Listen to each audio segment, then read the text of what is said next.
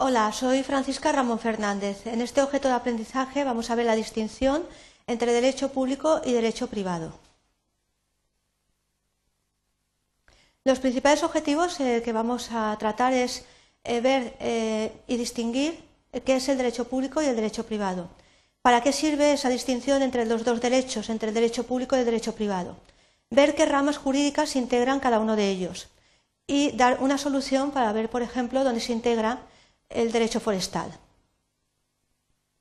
Los contenidos que vamos a tratar son el derecho público y el derecho privado, cuál es la solución, a ver si hay una distinción o no, cuáles son las ramas del derecho privado y cuáles son las ramas del derecho público.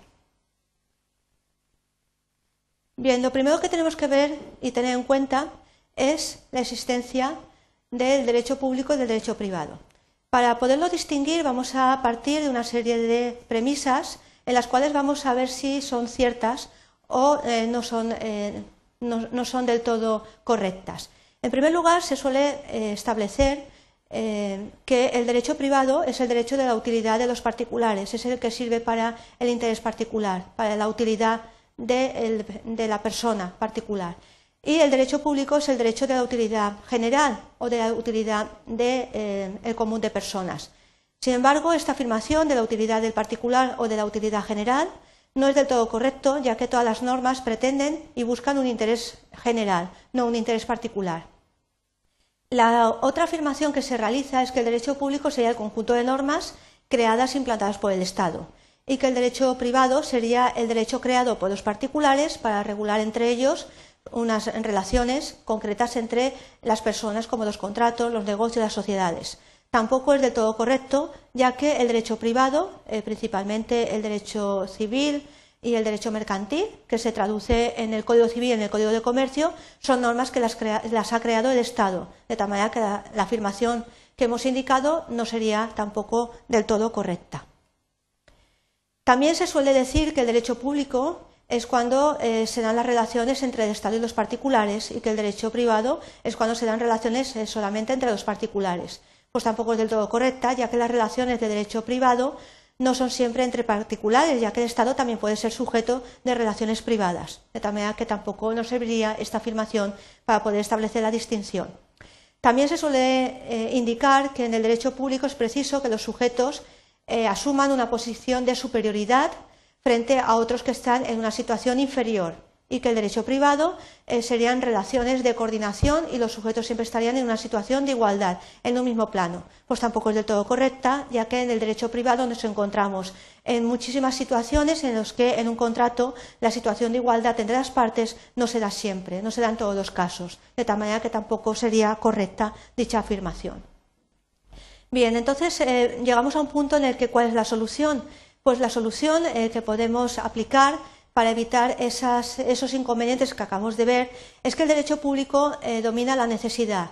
Sus normas deben ser rigurosas y exactamente cumplidas. Sin embargo, el derecho privado lo que domina es la autonomía de los particulares. La norma solamente es supletoria de la voluntad individual, es decir, las normas son dispositivas y no imperativas. Pero sobre todo lo que tenemos que tener en cuenta para llegar a una solución correcta es que hay que partir de la unidad del ordenamiento jurídico. Esa sería la indicación más adecuada para evitar los problemas de la distinción entre las dos ramas. Bien, nos podemos preguntar cuáles son las ramas propias del derecho privado. Pues el derecho privado está integrado por las siguientes ramas: el derecho civil, el derecho mercantil, el derecho laboral o del trabajo, el derecho agrario, derecho urbanístico, derecho industrial, derecho inmobiliario registral y derecho de consumo principalmente y en las ramas de derecho público está integrado por el derecho administrativo, el derecho procesal, el derecho financiero, el derecho eh, penal. Sin embargo, hemos llegado también a un punto en el que nos planteábamos una pregunta que, si recordáis, era eh, ¿dónde insertaríais vosotros, por ejemplo, el derecho forestal?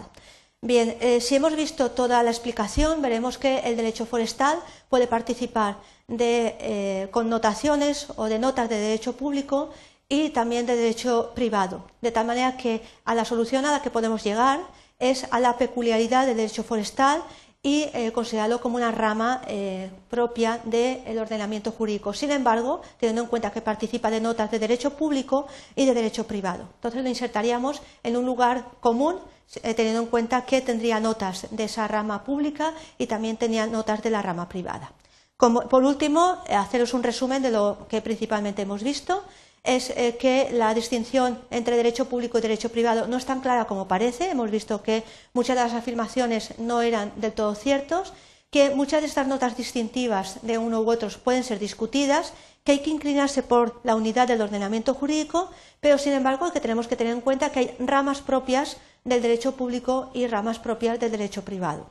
De tal manera que eso significa eh, que no se puede establecer una distinción tan a rajatabla para eh, establecer notas distintivas, sino que al final nos inclinamos por la unidad del ordenamiento jurídico con las peculiaridades propias de cada disciplina. Espero que os haya quedado un poco más claro y eh, podéis aplicar esta distinción a cualquier rama del derecho. Muchas gracias por vuestra atención.